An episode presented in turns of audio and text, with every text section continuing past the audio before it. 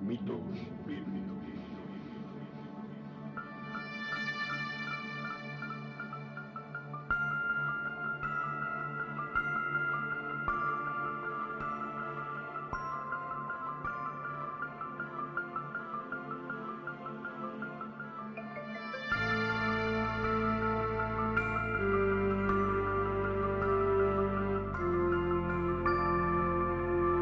Podcast de análisis y crítica postmodernista de mitos difundidos por textos religiosos, presentado por Oscar Garrido.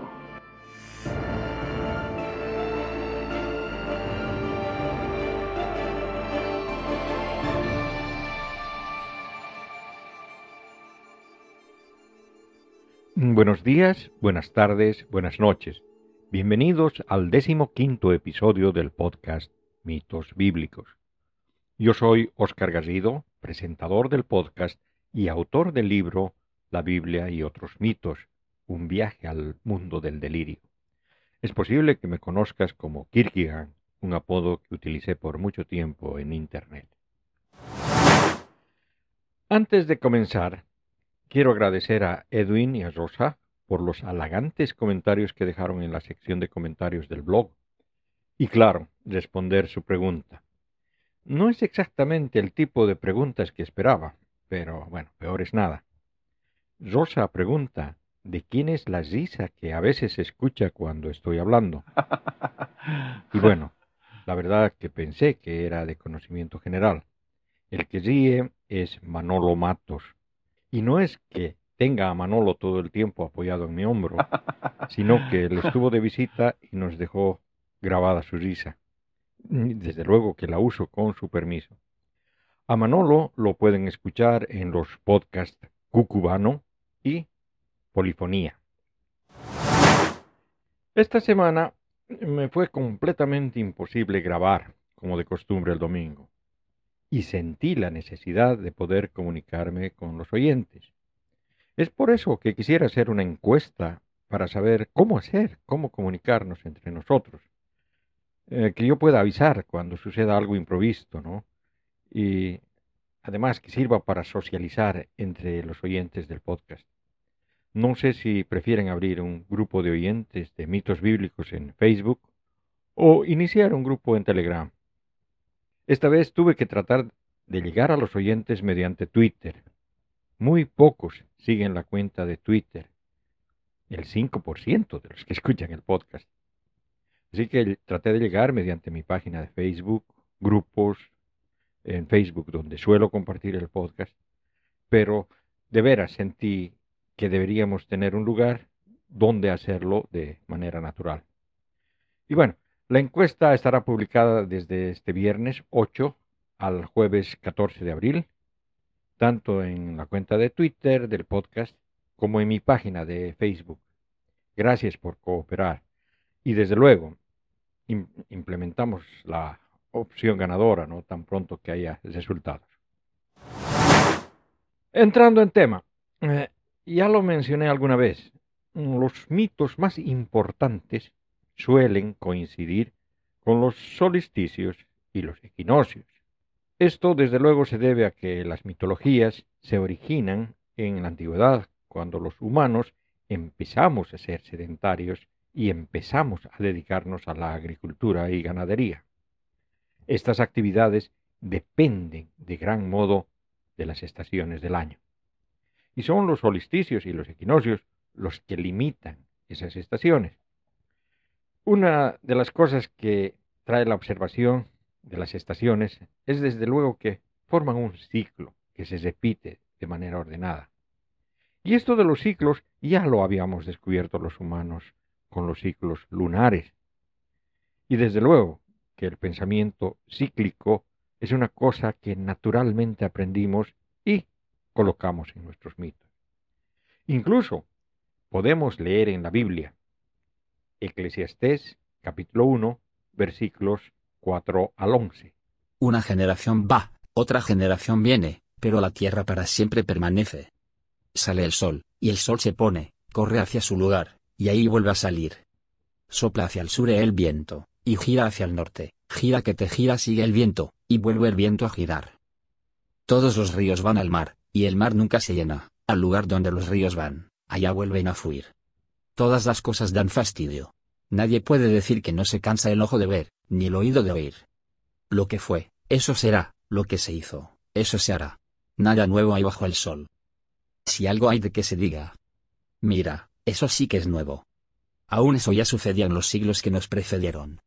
No hay recuerdo de los antiguos, como tampoco de los venideros quedará memoria en los que después vendrán. Lo cierto es de que estos eventos cíclicos que se repiten, lo empezamos a observar en el acontecer diario.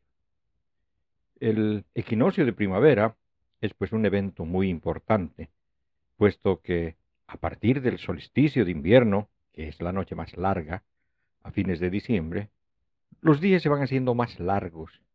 Y justo en el equinoccio, el día y la noche tienen la misma duración. Y es a partir de entonces que el día irá siendo más largo hasta llegar al solsticio de verano. Obviamente, al decir día, me estoy refiriendo al periodo de tiempo luminoso, es decir, en el que podríamos ver el sol, y a la noche cuando ya no lo podemos. El hecho de que el día comience a ser más largo y las flores empiezan a salir, las aves se aparean y empiezan a tener polluelos. En realidad, casi todos los animales se reproducen en esta época. Es la mejor época para tener crías. La vegetación es abundante, el alimento no falta.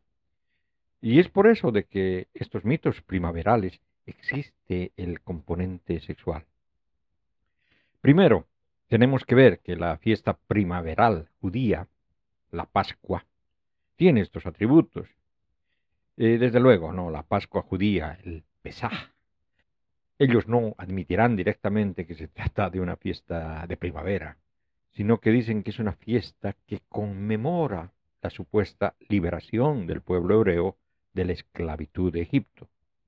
Era una de las tres fiestas de peregrinaje, es decir, en, en las que la gente iba a Jerusalén a visitar el templo desde toda la región.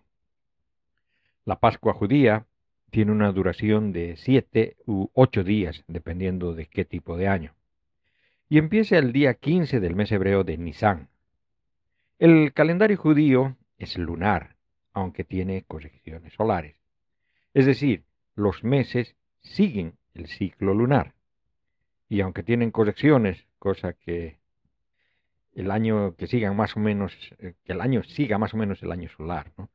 un año judío puede tener 353, 354 o 355 días si es un, un año normal. Pues hay los años preñados, es decir, eh, esos años que tienen 13 meses, en cuyo caso el año puede tener 383, 384 o 385 días. Sé que es un embollo. Eh, lo que es cierto es de que la Pascua judía siempre empieza la primera luna llena después del equinoccio de primavera. Esa es la definición de Pascua judía. Esto implica que en la práctica esta fiesta, al igual que la de todos los pueblos de la antigüedad, era para celebrar el renacimiento de la vegetación. Un tema recurrente en la mitología para representar esto era desde luego la muerte y luego la resurrección del Dios encargado de la vegetación. Y es por eso mismo que es realmente imponente la muerte y la resurrección de Jesús durante la Pascua judía. Y por ello precisamente la Pascua cristiana se define como el primer domingo después de la Pascua judía. Eso de que la Pascua cristiana sale siempre en domingo, porque se supone que Jesús resucitó ese domingo. Desde luego, en países de cultura católica no se habla tanto de la Pascua, sino más bien que la llaman Semana Santa, que empieza el domingo de Ramos y termina el domingo de Resurrección, que resulta ser la Pascua cristiana. Y claro, para ver que ese patrón tan familiar para personas que han crecido dentro de alguna cultura cristiana, se presenta también en otras mitologías anteriores al cristianismo, es que vamos a ver algunos mitos de carácter primaveral. El primero de ellos era el mito de Osiris e Isis. Osiris es el dios de la fertilidad y la degeneración del Nilo, el dios de la vegetación y la agricultura, y también se convirtió en el dios que preside el tribunal del juicio de los difuntos. Isis, su hermana y esposa, era la, la gran maga, la diosa madre, la reina de los dioses, la fuerza fecundadora de la naturaleza, diosa de la maternidad y del nacimiento. Se dice que Osiris gobernaba Egipto. Su reina era Isis. Y allí también estaba su hermano y asesino, Set, con su esposa y hermana, Neftis. Bueno, los hermanos son hijos del dios de la tierra Geb y de la diosa del cielo, Nut. Set mata a Osiris por diversos motivos, según quien cuente la historia. De acuerdo con unos, jeroglíficos llamados el texto de las pirámides, Set estaba vengándose por una patada que Osiris le dio, eh, mientras que en un texto del periodo tardío, el resentimiento de Set se debía a que Osiris tuvo relaciones sexuales con Neftis, la esposa de Set. A pesar de que se menciona bastante el asesinato de Osiris, la manera en la que ocurrió varía mucho. En algunos casos, los textos sugieren que Set tomó la forma de un animal salvaje, como un cocodrilo o un toro, para matar a Osiris. En otros, dan a entender que el cadáver de Osiris fue lanzado al agua o que se ahogó. Esta última tradición es la que da origen a la creencia egipcia de que las personas que se hayan ahogado en el Nilo eran sagradas. Sea como fuera, Set desmembra a Osiris en cuarenta y dos pedazos, uno por cada provincia de Egipto, y oculta sus pedazos en todo Egipto. Isis, con la ayuda de Neftis, buscan y recuperan todas las partes de Osiris, menos el pene, y lo reconstruyen. Isis, mediante magia, hace que un pedazo de madera se convierta en el pene y es así que Horus es engendrado. Bueno, de esto también hay muchas variantes, ¿no? Por ejemplo, de que se descuartizó a Osiris recién después de que Isis lo encontró, ¿no?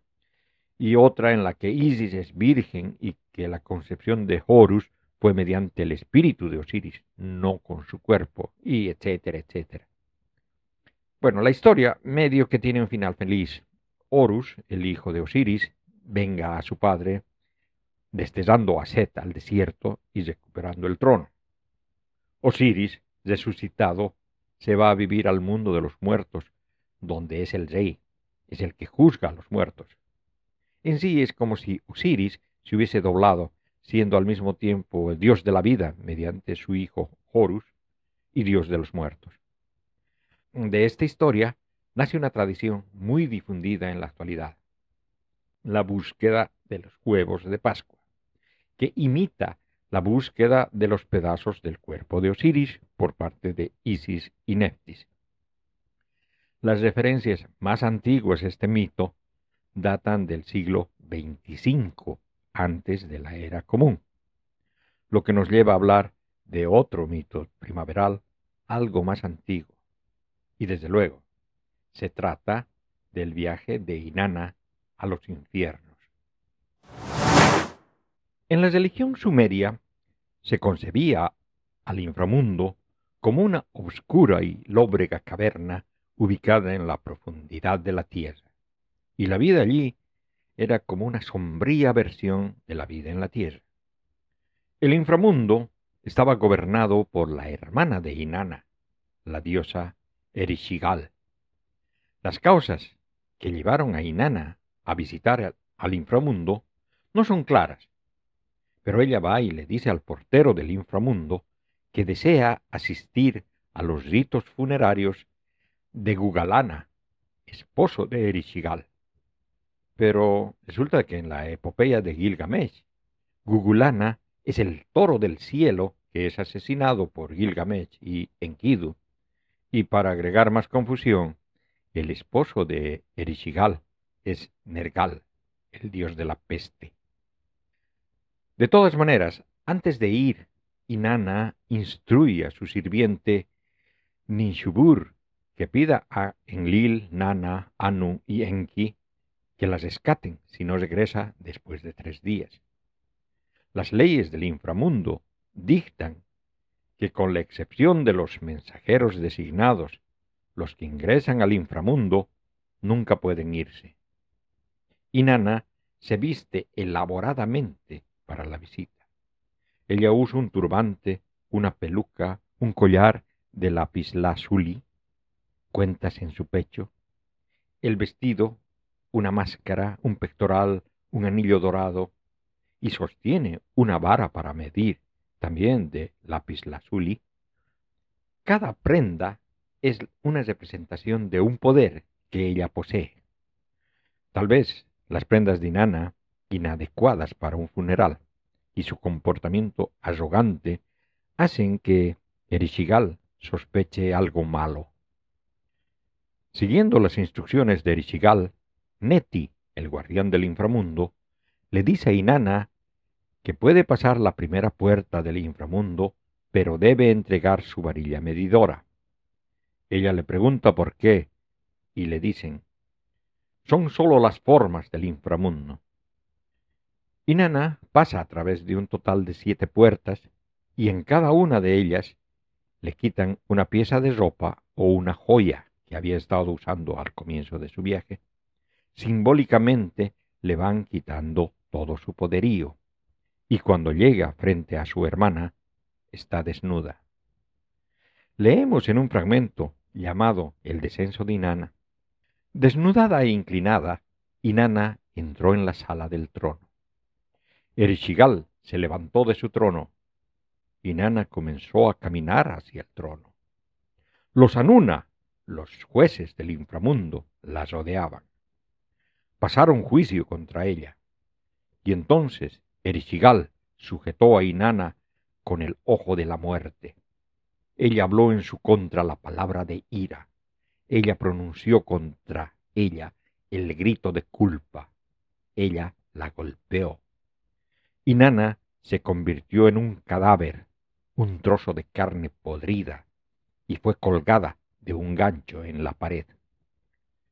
Pasan tres días y tres noches, y siguiendo las instrucciones de Inanna, van a los templos de Enlil, Nana, Anu y Enki y les ruega a cada uno de ellos que rescaten a Inanna. Las tres primeras deidades se niegan, diciendo que el destino de Inanna es su propia culpa. Pero Enki está profundamente preocupado y acepta ayudar. Enki crea dos figuras asexuadas llamadas Galatura y Kurhara, de la suciedad bajo de las uñas de las deidades, y les ordena que visiten a Erishigal, y cuando ella les preguntan qué es lo que quieren, pidan el cadáver de Inanna, al que deben rociar con la comida y el agua de la vida. Pero cuando llegan, Erishigal está en agonía, como una mujer dando a luz. Erishigal les ofrecen todo lo que ellos quieran, ríos de agua o campos de grano que dan vida, si es que logran aliviarla.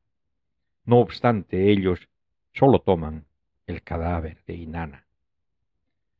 Galatura y Kurjara salpican el cadáver de Inanna con la comida y el agua de vida y la reviven. Sin embargo, Erishigal envía a los demonios Galu a seguir a Inanna fuera del inframundo, ya que supone que Inanna no es libre de irse hasta que alguien más tome su lugar en el inframundo. Primero encuentran a Ninshubur e intentan llevárselo, pero Inanna los detiene, insistiendo que Ninshubur es su fiel sirviente y que la había llorado con razón mientras ella estuvo en el inframundo.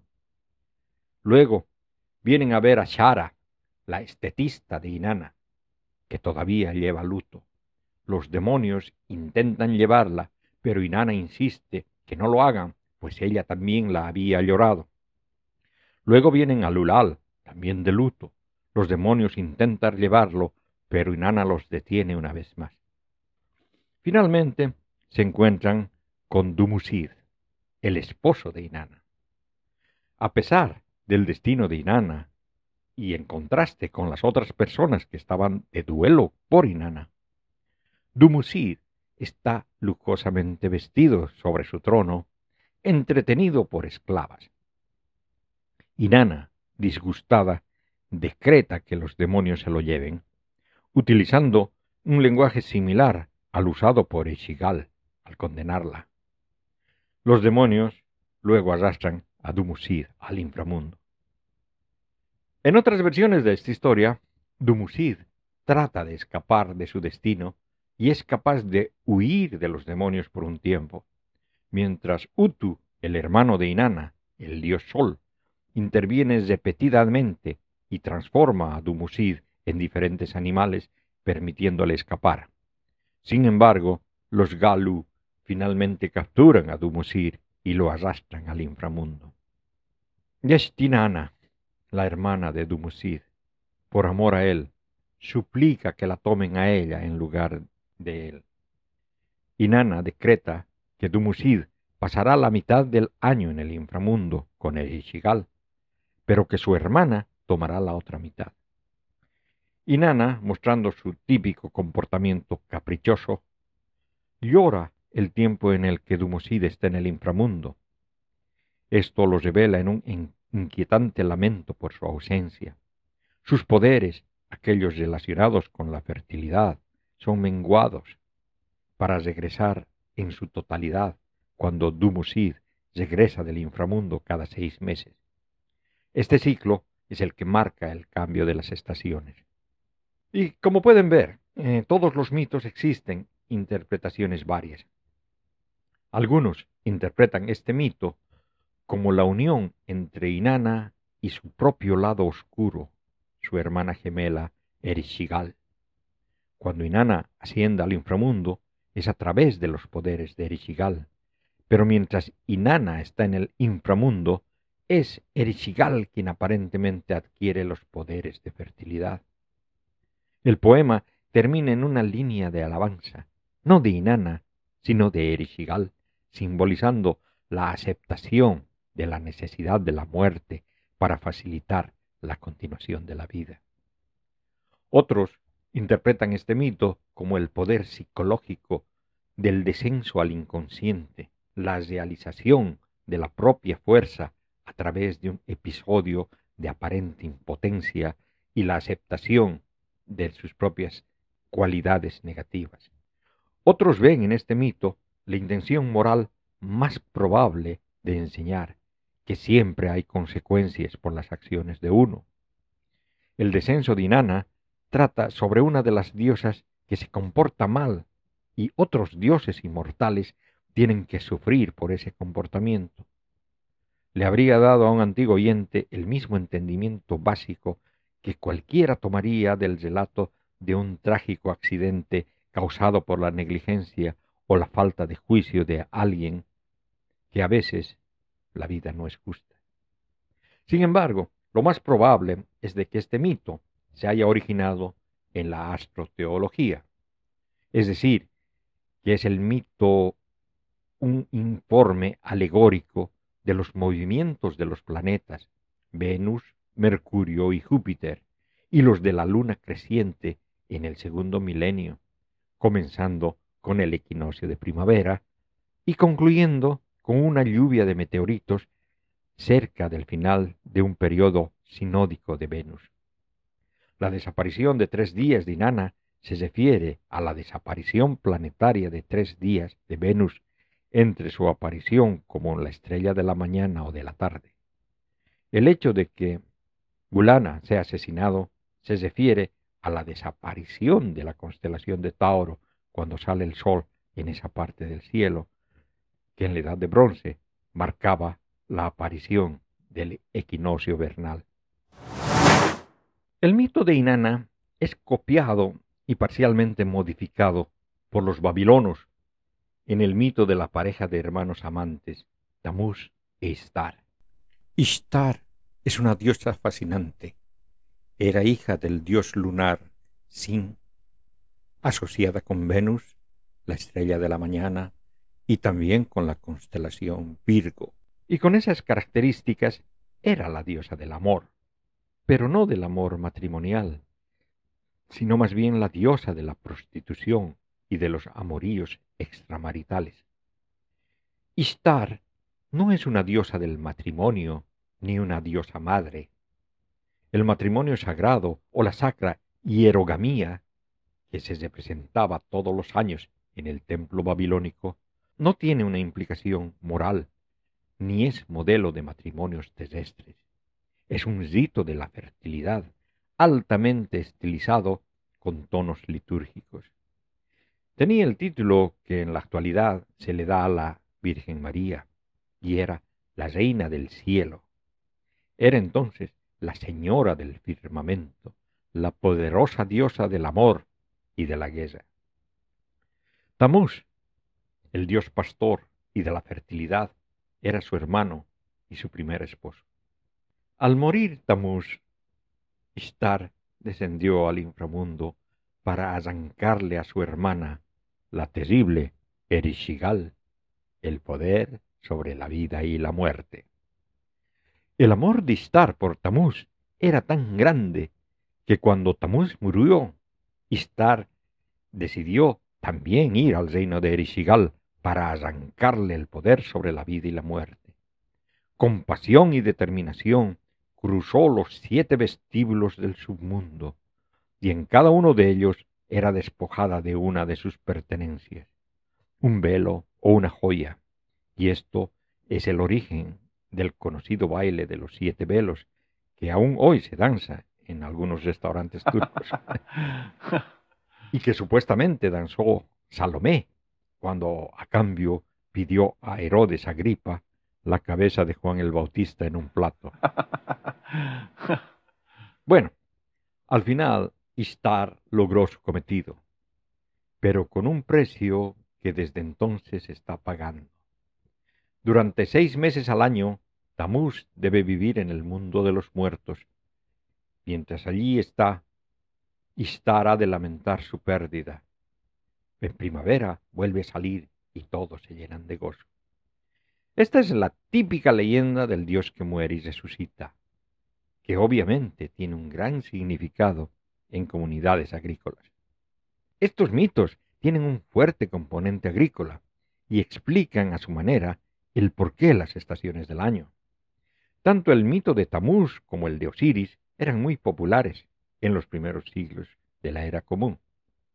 Y menciono este último mito porque, como ya saben, a los que escucharon en el anterior episodio, la cultura babilónica influyó bastante en la cultura judía. Obviamente, la invasión y destrucción de Jerusalén por parte de Nabucodonosor, seguido de la diáspora judía, impactó bastante en la manera de pensar de los judíos. Y vemos en la misma Biblia reconocer que en Jerusalén, en las puertas mismas del templo de Yahweh, había mujeres llorando ritualmente por la muerte del dios Tamuz. Ezequiel capítulo 8 versículo 14. Me llevó a la entrada del pórtico de la casa de Yahweh que mira al norte, y vi que allí estaban sentadas las mujeres, plañendo a Tamuz. Sí, en la misma Biblia, aunque de manera condenatoria, se nos cuenta que habían mujeres lamentando la muerte de Tamuz. Entonces, este mito tenía seguidoras en Jerusalén que practicaban su religión. Allí estaban sentadas las mujeres llorando por el dios Tamuz, en los pórticos mismos del templo de Yahweh. En realidad, el libro El Cantar de los Cantares es un diálogo entre Ishtar y Tamuz, con los nombres removidos por la censura deuteronómica. Es realmente obvio. El cantar de los cantares no encaja en ninguno de los principales géneros bíblicos. No se ocupa ni de la ley, ni de los profetas, no es propiamente un libro sapiencial, ni examina la alianza, ni se ocupa siquiera de Dios. El cantar es los amantes que se encuentran en plena armonía y sienten un deseo mutuo y se regocijan en su intimidad sexual. Simplemente se trata de dos amantes separados que se buscan ávidamente, claman su amor común, se reúnen y se ven de nuevo separados, esperando llegar después de una prueba que triunfa a poseerse definitivamente. Desde luego que ni los judíos ni los cristianos aceptarán que el cantar de los cantares está tomado de los himnos de Istar y Tamuz, que seguramente se cantaban como parte del culto a Tamuz. La influencia de este culto fue tan marcado en el judaísmo que actualmente hay un mes judío que tiene el nombre de Tamuz. Ese mes queda entre nuestros junio y julio. En sí, se suponía en su culto que Tamuz moría en otoño y renacía en primavera. Cuando resucitaba la vegetación, se vivificaba y crecía. Y bueno, para poner algo de acción en los paralelismos, Tamuz nació en el solsticio de invierno, entre el 21 y 25 de diciembre. En la mitología griega, el mito primaveral está heredado precisamente de Tamuz, y es el mito de Adonis y Afrodita. De Afrodita no se requiere hablar mucho, pues es bastante conocida por ser la diosa de la belleza, la sensualidad y el amor, aunque con eso del amor se refiere más al erotismo que al romanticismo. Al parecer es la versión griega de Ishtar y es la equivalente a la Venus romana. Hay diferentes versiones del nacimiento de Adonis, pero el más aceptado es el que dice que Afrodita instó a Mira a cometer incesto con su padre, Siniras, rey de Esmirna. La niñera de Mira ayudó con el plan y Mira se unió sexualmente con su padre en la obscuridad. Pero cuando su padre descubrió el engaño, montó en cólera y persiguió a su hija con un cuchillo. Milla huyó de su padre y Afrodita la transformó en un árbol de Milla. Cuando Sinaras disparó una flecha al árbol, Adonis nació de él. Cuando Adonis nació, era un bebé tan hermoso que Afrodita quedó hechizada por su belleza. Así que lo encerró en un cofre y se lo dio a Perséfone para que lo guardara. Pero ésta descubrió el tesoro que guardaba y quedó también encantada por la belleza sobrenatural y rehusó devolverlo. Cabe recalcar, para enfatizar los paralelos con los mitos babilonios y sumerios, que Perséfone es la esposa de Hades y reina del inframundo. La disputa entre las dos diosas fue resuelta por Zeus, quien decidió que Adonis pasase cuatro meses con Afrodita, cuatro meses con Perséfone y los cuatro restantes del año con quien él quisiera. Adonis, sin embargo, prefería vivir con Afrodita, pasando también con ella los cuatro meses sobre los que él tenía control. Nuevamente esto simboliza las diferentes estaciones del año. Todos estos mitos primaverales, de alguna manera, tienen orígenes agrícolas y representan la esperanza de mejores días, al iniciarse la primavera, con días más largos, más calurosos. Sin embargo, ya en la antigüedad, esta simbología empezó a ser utilizada de otra manera, de una manera que llamaríamos espiritual. El asunto es que si tomamos los mitos de manera literal, vemos que en ella están encerradas conceptos altamente espirituales, o más bien deberíamos llamarlos religiosos o mágicos, que de alguna manera empoderan al Dios que muere y resucita. Y desde luego que surgen a partir de estos mitos otros mitos en los que, ya sin la simbología agrícola, pero basada en esta, aparecen dioses que mueren y resucitan. Un ejemplo claro de esto es el dios nórdico Balder, el segundo hijo de Odín y Frigg. supuestamente el mejor, al que todos alaban, el más hermoso, el más brillante, el más sabio.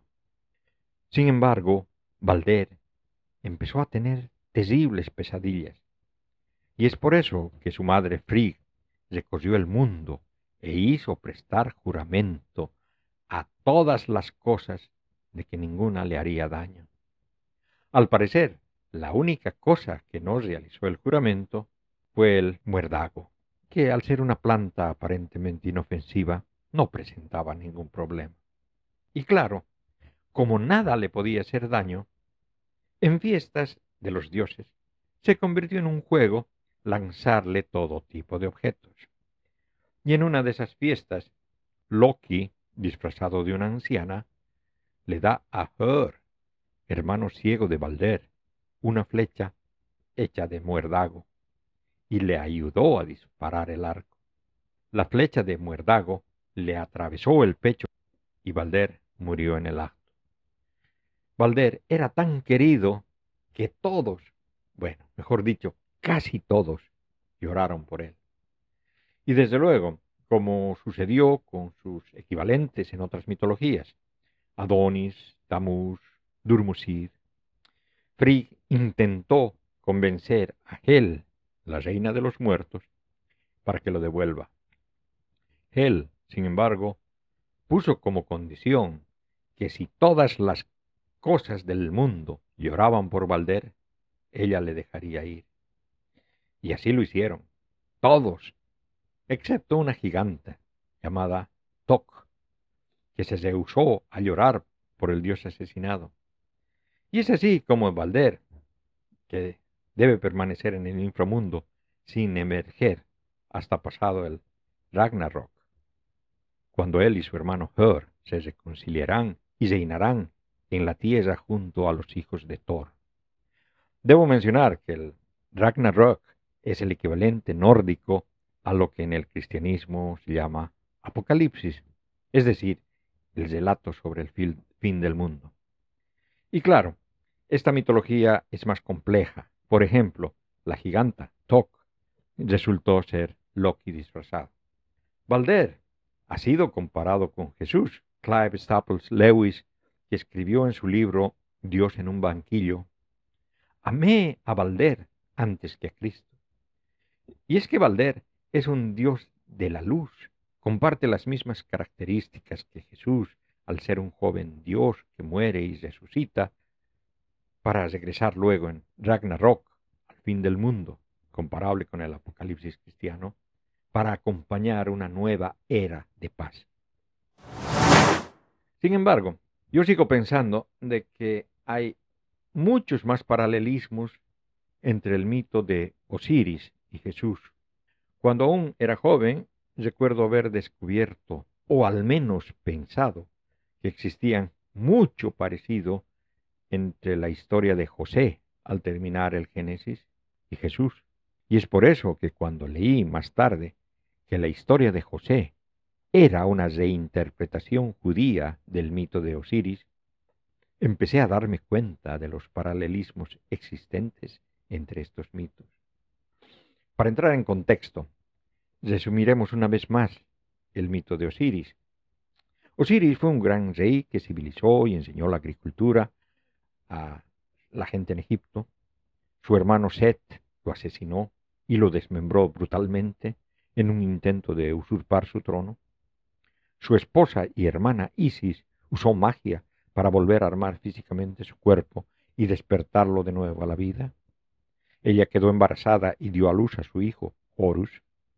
Osiris fue vengado por su hijo y el tribunal de dioses de Heliópolis colocó como gobernante del inframundo a Osiris, incluso los representaron ascendiendo al cielo. Lo importante aquí es, desde luego, la resurrección. He oído argumentar a apologistas cristianos diciendo que en realidad en el mito de Osiris no había resurrección verdadera, puesto que él no volvió a su lugar entre los vivos, sino que se fue de, desde ahí en el mundo de los muertos. Es decir, que no hubo resurrección del todo. Sin embargo, si vemos en la historia de Jesús, él tampoco retornó a su lugar entre los vivos, sino que tuvo algunas apariciones por aquí y por allá y luego ascendió a los cielos. Es decir, se puede usar el mismo argumento para decir que en el mito cristiano no hubo resurrección de Jesús. Y para terminar con los paralelos innegables, debo decir de que sí, hay textos en los que Osiris, resucitado en la tierra, recupera sus posiciones en el Epiolis antes de irse a gobernar al inframundo.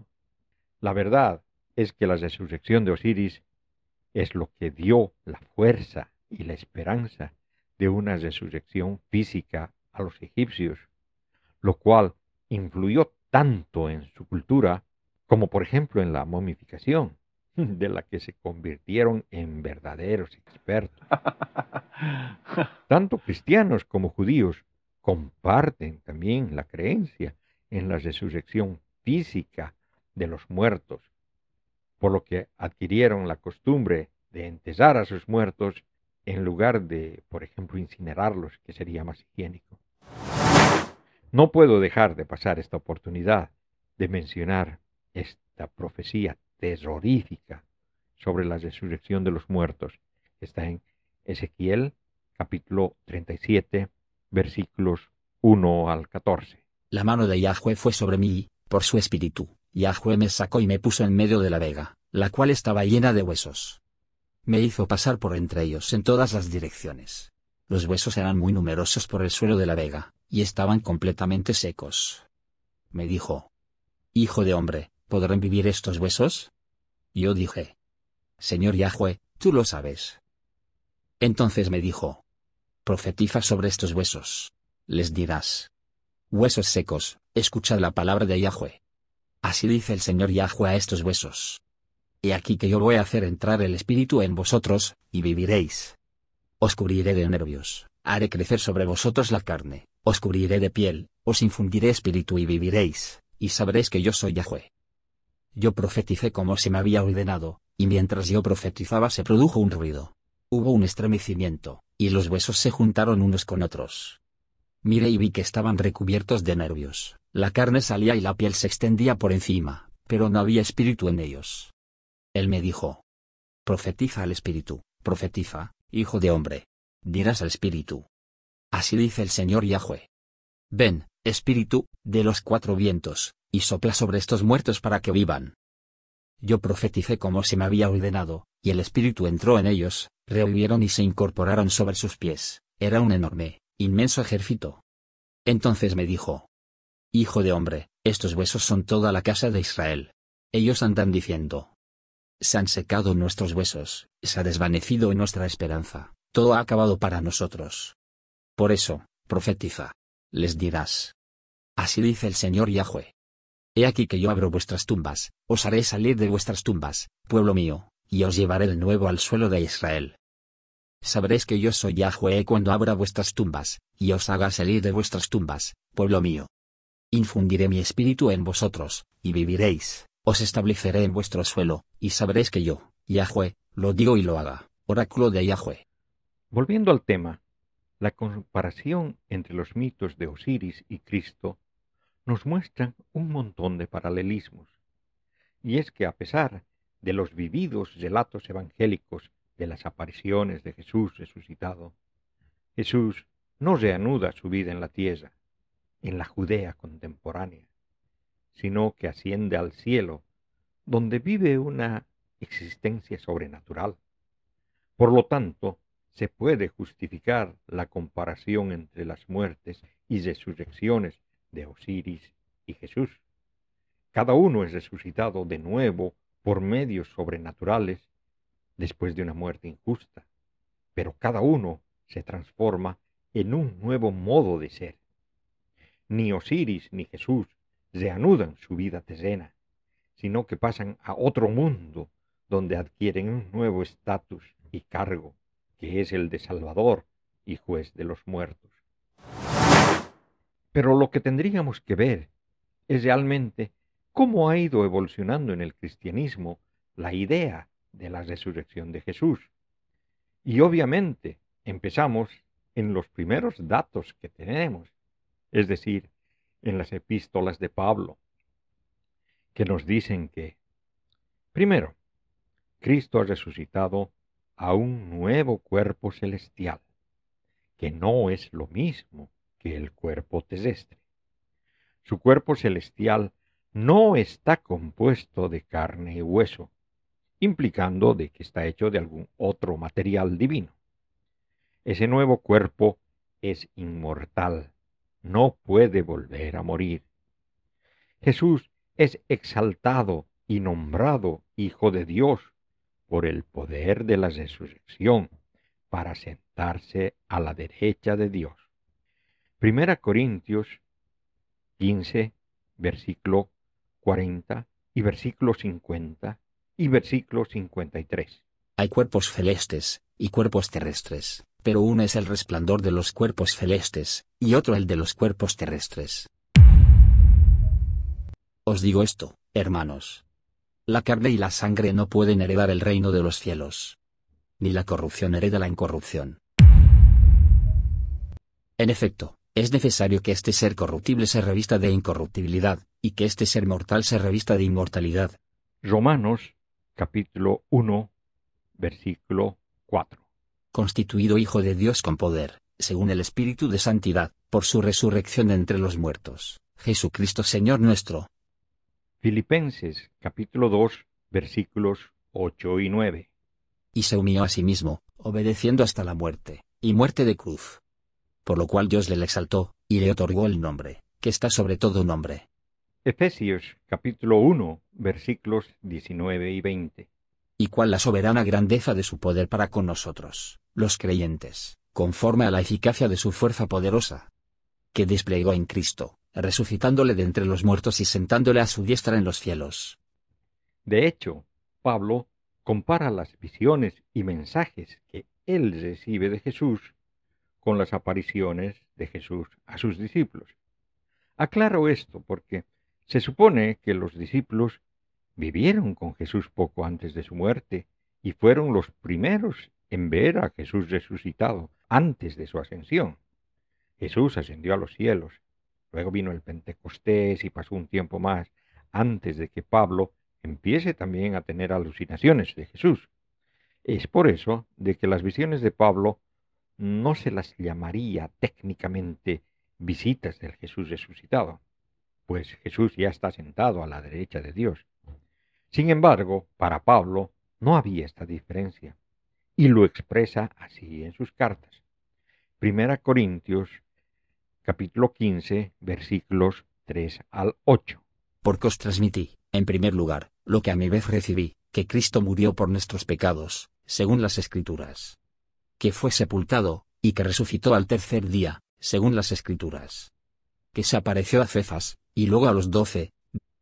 Después apareció a más de quinientos hermanos a la vez, de los cuales todavía la mayor parte viven, y otros murieron. Luego se apareció a Santiago, más tarde, a todos los apóstoles. Y en último término se me apareció también a mí, como a un abortivo. Son los evangelios los que van trayendo la resurrección a un plano más terrestre. Primero, Marcos termina con la tumba vacía y Jesús yendo a Galilea antes que las mujeres.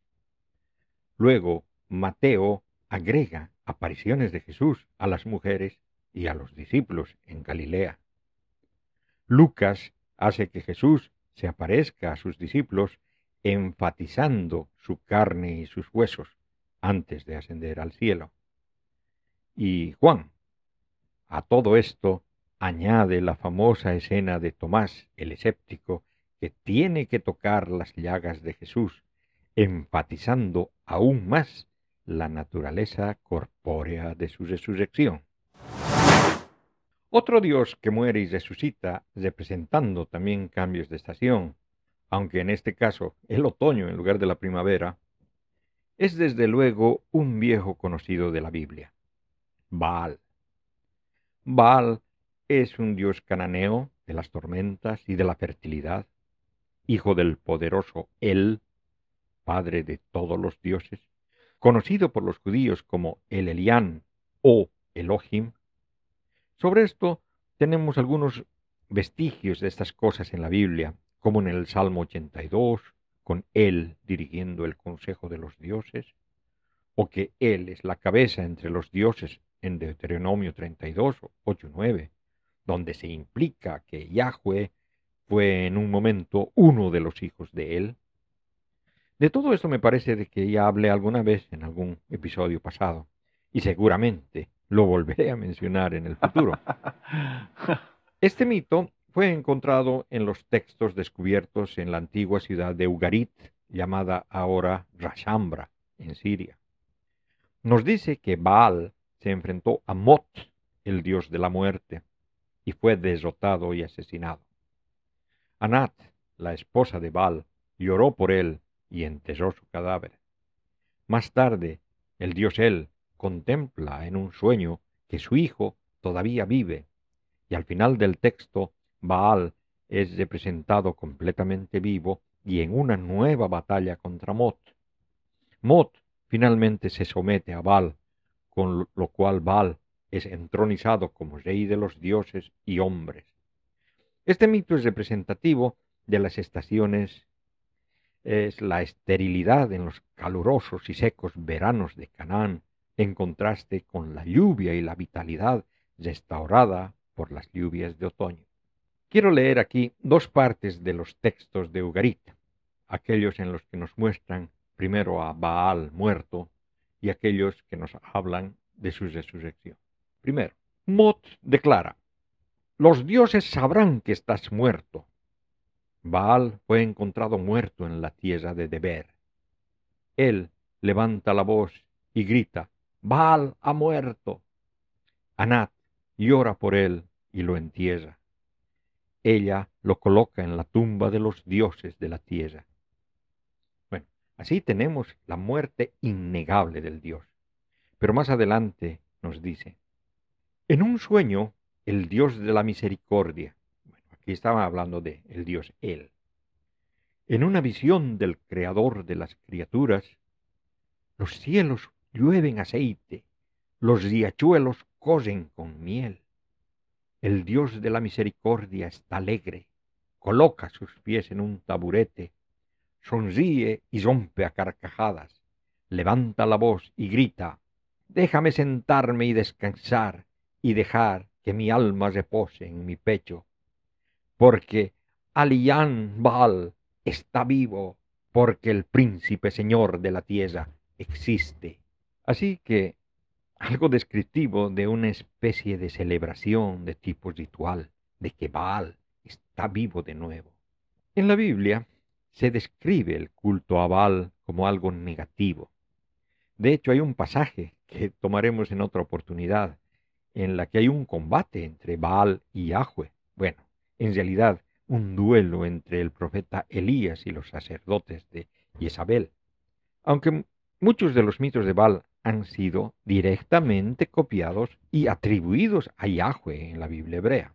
Eh, de hecho, si bien vimos que en el Génesis 1 estaba basado en la lucha de Marduk contra Tiamat, en las otras menciones de la batalla contra el caos, que es la batalla de Baal contra Lotam, el dragón de Yam, de la que copia la victoria de Yahweh sobre Leviatán en Job 41 y en el Salmo 74, y hasta en el Apocalipsis 20 están basadas en el mito de Baal contra Lota.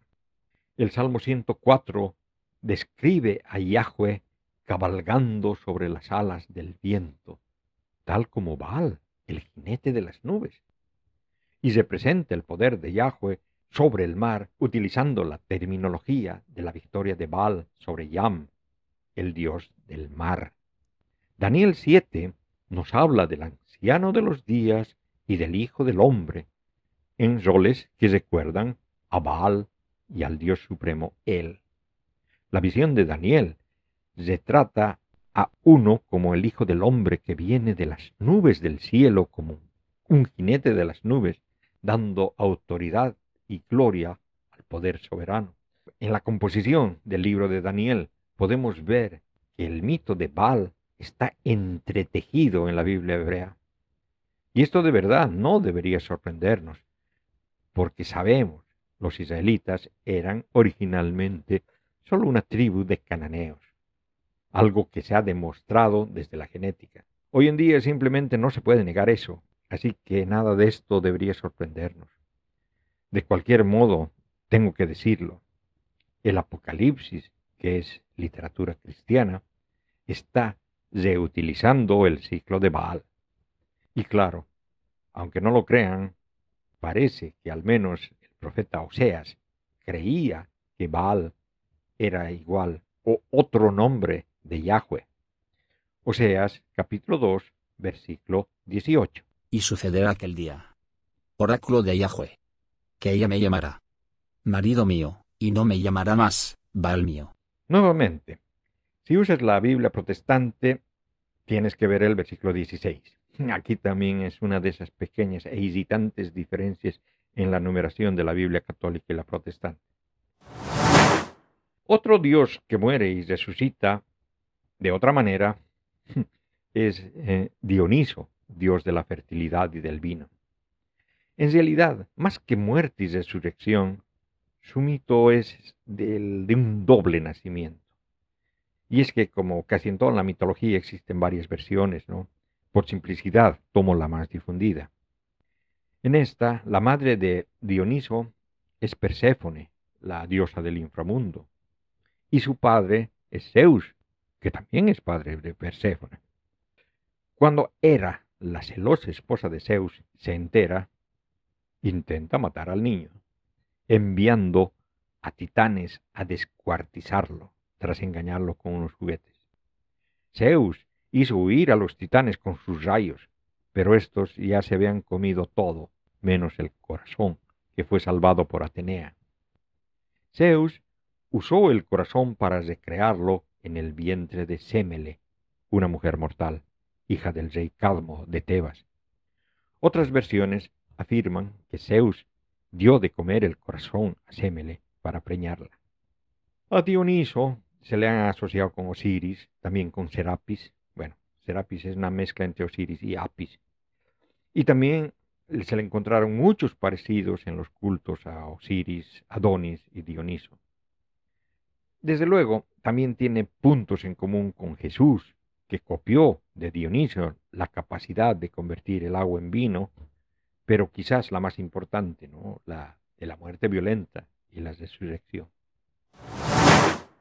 En la antigüedad también había la idea presente en el cristianismo primitivo de que se podía morir para ser resucitado como Dios. Los ejemplos claros son Heracles, el semidios fuerzudo que se suicidó antes de morir envenenado. Heracles con su esposa Deyanira estaban de viaje e iban a cruzar un río profundo. El centauro Neso se ofreció para llevar a Deyanira, mientras Heracles cruzaba a nado. Pero se enamoró de ella y apenas cruzó el río salió con ella a galope, pues tenía la idea de raptarla y luego violarla. Heracles se puso furioso y le disparó una flecha untada con la sangre de la hidra de Lerna, la cual le acertó en el corazón y lo mató. El centauro, antes de morir, le dijo a Deyanira que si alguna vez le parece que Heracles le está dejando de querer, entonces que le dé un poco de su sangre, pues ésta serviría como una eficiente pócima del amor. Eso desde luego era mentira, pues eh, esa sangre lo envenenaría. Y eso es lo que ocurrió. Heracles no murió con el veneno, pero tenía tanto dolor que estaba rogando que lo maten y cuando un amigo suyo prendió una fogata, Heracles, vestido con la piel del león de Nemea, se lanzó a la hoguera y empezó a arder. Cayeron truenos del cielo sobre la hoguera, y cuando fueron a querer rescatar sus huesos, no encontraron nada. Los rayos habían consumido la parte mortal de Heracles, como una serpiente que se muda de piel. Ya no era un semidios, sino un dios al cien por cien. En la versión romana de este mito, luego de morir Hércules, se le aparece a su afligida madre Alcmena y le implora que se abstenga del luto, que se le ha concedido un lugar en el cielo entre los dioses, y luego se desvanece en el reino de arriba. Y uno se acuerda de la aparición de Jesús a María Magdalena en el Evangelio de Juan, cuando se encontraba en el proceso de ascender al cielo. Otro ejemplo de esto es desde luego Asclepio, hijo de Apolo con Coronis, una mujer mortal. Apolo la mató al enterarse que Coronis había tenido amoríos con un mortal. Pero antes de que la pira funeraria la incinerase, sacó de su vientre a la criatura, que sería el futuro dios Asclepio. Este creció criado por un centauro y aprendió el arte de la medicina y era muy hábil. Incluso llegó a aprender a resucitar a muertos. Y fue precisamente por ello que el dios Zeus lo mató. Pero luego lo resucitó como dios. Otro fue Aristeas de Proconeso, que era un viajero y poeta griego en torno al siglo VII antes de la era común, supuestamente poseedor de poderes mágicos que le permitían salir de su cuerpo, adoptando la forma de un cuervo, y volver a él cuando él quería. Falleció mientras trabajaba en el taller de un cardador de Proconeso. Cuando sus familiares acudieron para recuperar el cuerpo del difunto, no encontraron rastro del mismo. Algo parecido le sucedió a los discípulos de Jesús cuando se encontraron con la tumba vacía. Tras su muerte, un hombre dijo haberlo visto y hablado con él en el camino a Sisico. Siete años después, se apareció de nuevo en Proconeso. Aristeas apareció durante muchos años tras su muerte en Sicilia. Por esta razón, los sicilianos han construido un templo y han celebrado sacrificios en su honor. Pero quizás el mito más conocido de este tipo es el de Rómulo, el primer rey de Roma, que se dice estaba tomando revista a su ejército cuando una tormenta violenta apareció y de repente una nube lo envolvió, después de lo cual ya no se lo volvió a ver nunca más en la tierra. La creencia predominante era que había sido arrebatado al cielo y después aclamado hijo de un dios, lo mismo que se ve en la teología de la exaltación en Romanos, eh, donde Cristo es nombrado hijo de Dios por el poder de la resurrección. Algunos rumoreaban que los senadores lo habían hecho desaparecer, ¿no? habían desgarrado miembro a miembro. ¿no? El, el dolor causado por la desaparición de Rómulo fue levantado por el informe de un testigo de confianza llamado Proculus Julius. Así que tenemos a un testigo. Al amanecer de hoy, el padre de esta ciudad descendió repentinamente del cielo y se me apareció. Emocionado de asombro, me quedé embelesado ante él en la más profunda reverencia, rezando para que yo pueda ser perdonado por mirarlo. Ve, dijo, dile a los romanos que es la voluntad del cielo, que mi Roma debe ser la cabeza de todo el mundo. Lo que es asombroso de esto es que hubo un testigo presencial que además dio la gran comisión, más o menos parecido a lo que Jesús dio en Marcos 16, versos 15 y 16. Y les dijo, Iré por todo el mundo, y proclamad la buena nueva a toda la creación. El que crea, y sea bautizado, se salvará. El que no crea, se condenará. En este episodio he mostrado los paralelos que existen entre diferentes mitologías. Parecería que se copiaran las unas de las otras.